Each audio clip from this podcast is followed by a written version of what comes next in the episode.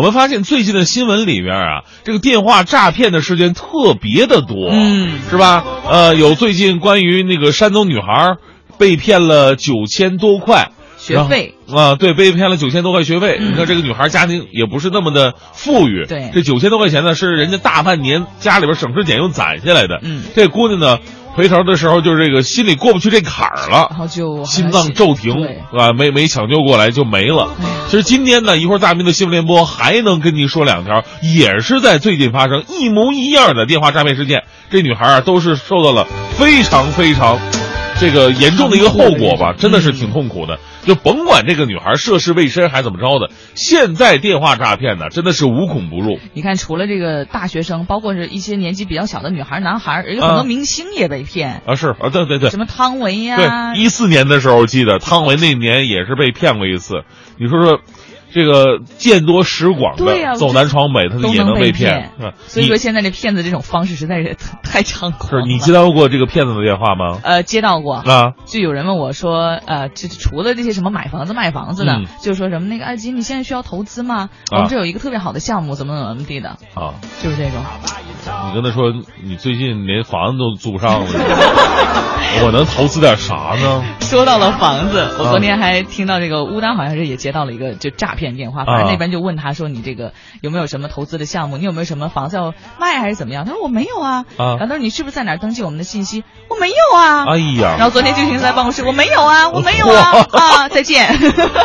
所以呢，你看你你这两个小姑娘吧，就涉世未深。嗯你要是咱们领导，就是咱们有一个领导，我就不说是谁了啊，是著名的调戏骗子狂。真的呀？就每次骗骗子打来电话，他肯定会第一时间，然后分辨出来他是骗子，啊但是他绝对不会揭穿，然后从头到尾就开始调逗着他。哎呀，骗子也是个遇到这样的够闹心的。对他，当时他在我们办公室里边的时候，经常是把电话开成免提，然后给我们大家一会儿一起来欣赏。那你们不会忍不住笑吗？哎呀，怎么怎么讲呢？因为骗子确实是可恨，嗯但是有一点容易被大家伙儿忽略，就是你觉得哟，这骗子的伎俩太简单了，嗯一听就是骗子。但是不是每个人的社会经历，或者说就是在防骗的经历，都像咱们大家伙儿这么丰富。嗯总有些人，比方说我们之前提到的那个山东姑娘，嗯啊，家庭并不是那么的富裕，相对来说她的社会经验比较少，嗯还有一些老人，对现在应对这些骗子骗局，老人也是很容易掉到陷阱里边儿。嗯就这些群体，他们很可能会上当啊。是。所以呢，咱们今天的节目啊，咱们就来总结总结，您到底接过哪些骗子的电话呢？您当时又是怎么应对的呢？发送到“快乐早点到一零六六”的微信平台。哎，那作为你一个就是膀大腰圆的男生来讲，哦是不是不会被骗呢？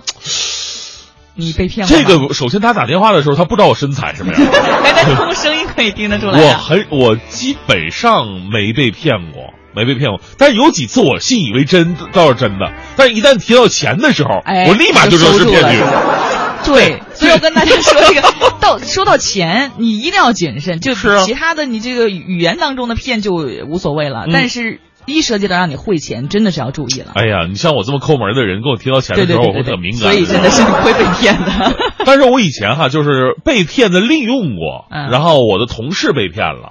他当时是我的那个 QQ 号码啊，被人盗了。啊被人盗了以后呢，那时候特流行这个，就是盗了以后吧，他就给你的很多好友发发发什么信息我要借钱呢。啊，对，然后他他的借钱方式还特别诡异，你知道吗嗯？我玩什么游戏，他不是说把钱转到我哪个卡里边，是你把钱充到我的点儿卡里边。啊，那这样就大家就可能会信以为真，真的可能是玩游戏缺钱。对呀、而且那时候游戏并不是实名制，你把这个钱转到他点儿卡里边，相当于你根本找不到蛛丝马迹。哎呦，这这真的是特别的狠。我有一个同事还真的相信是我，还说你什么时候开始打游戏了？我没有玩过网络游戏，你知道吗？啊，所以那个是那个时代的这样一个骗局哈。嗯现在可能大家伙儿都不不会认了。不过现在骗子也是不断的升级。现在咱们不报新闻吗？说那个你在百度或者说有一些搜索引擎当中，你搜索你，比方说，呃，大迪，你觉得你长得不够好看，你找了一家整形医院，他不知道哪个好啊？嗯百度搜索一下吧，叉叉整形医院。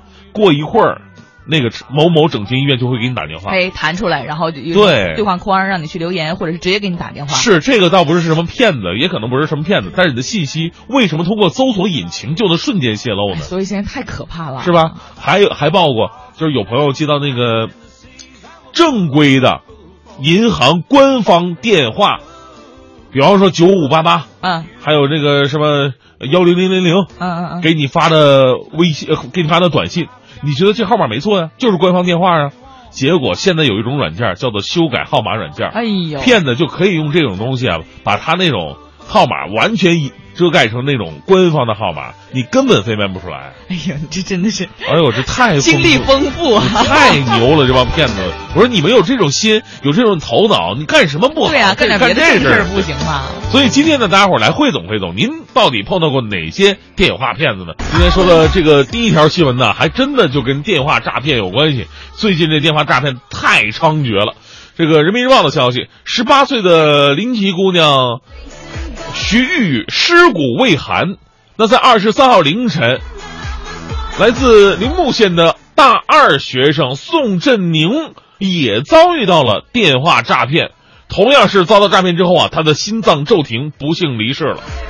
小宋十八号的时候接到一个来自济南的陌生电话，被骗子骗走了两千块钱。事后发现银行卡内的生活费以及家中现金存款全部都被转走了。也就是说，被电话诈骗的事情是接二连三的在近期内爆发了。我们说，这卖的你买卖的并不是信息啊，你是把人命都给买卖出去了。徐玉与宋振宁罪黑罪恶累累的诈骗名单，简直是都快变成了不断更新的一个死亡名单了。人在家中坐，祸从天上来。这个世界上还有更不讲道理的事儿吗？没有信息泄露，也许就没有精准诈骗。泄露公民个人信息，就是为犯罪开后门，为凶手递刀。所以这一次法律必须给他们一记重拳了。那，今天的节目话题说的就是，您被电话骗过吗？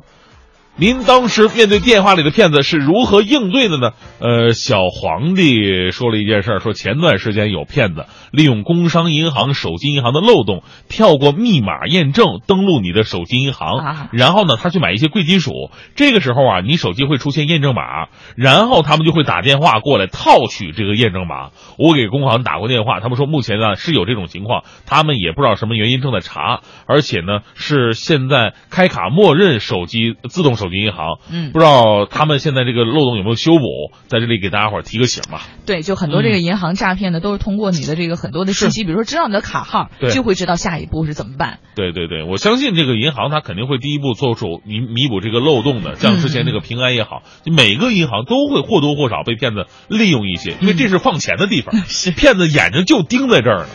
所以就是希望银行也能就出台一些相关的这种防骗的手段吧。嗯但现在骗子真的是无孔不入啊，是啊，见缝插针。嗯，你看看啊哎，张一三七一说，我记得有有一回，一个自称支付宝的客服人员给我打电话，说系统升级，让我把卡号、账号告诉他。我说，既然你是客服人员，你应该知道啊，嗯，还问我干啥？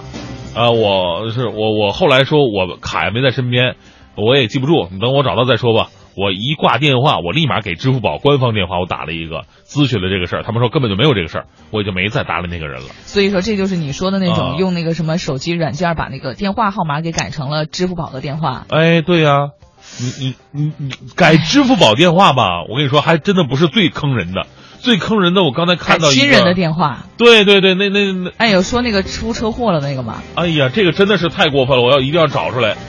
这这个哥们儿的经历啊，绝对值得我们去好好的借鉴一下的。我觉得，哎呀，一个人能够就骗子，你最起码就是我骗吧，是你的这个呃维维持生活的手段。嗯，但是呢，你真的是，如果骗到一定程度，你真的是涉及到人家家的生命安全，或者是你太过分的话，我觉得真的是不能理解。哎是，这这个微信的滚动太快了。嗯他大概的意思呢，就是说有一天他突然接到他女儿的电话了。嗯，，对，然后呢，女那那边的电话就特别的乱，说你女儿出车祸了，然后怎么怎么着的。嗯然后呢，你说任何人一看这号码是自己女儿的，然后说是出车祸，心都会慌啊。嗯嗯，跑了四十多里地，然后就就就就奔现场去了。对结果那过程当中还接到骗子电话，说你不行啊，你你快等你来的话就来不及了，嗯对，快点做手术了打。到那个银行卡的账号吧。对你把钱打过来，然后结果呢，这哥们儿就当时有警惕心了，嗯然后给女儿拨拨打个电话回打过去了，嗯就发现，哎呦，这个女儿根本一点事都没有，完全是骗子啊！利用这修改手机的这样一个软件，把自己的手机变成他女儿的号码。哎呦，真的是太损了，太损了，太损了。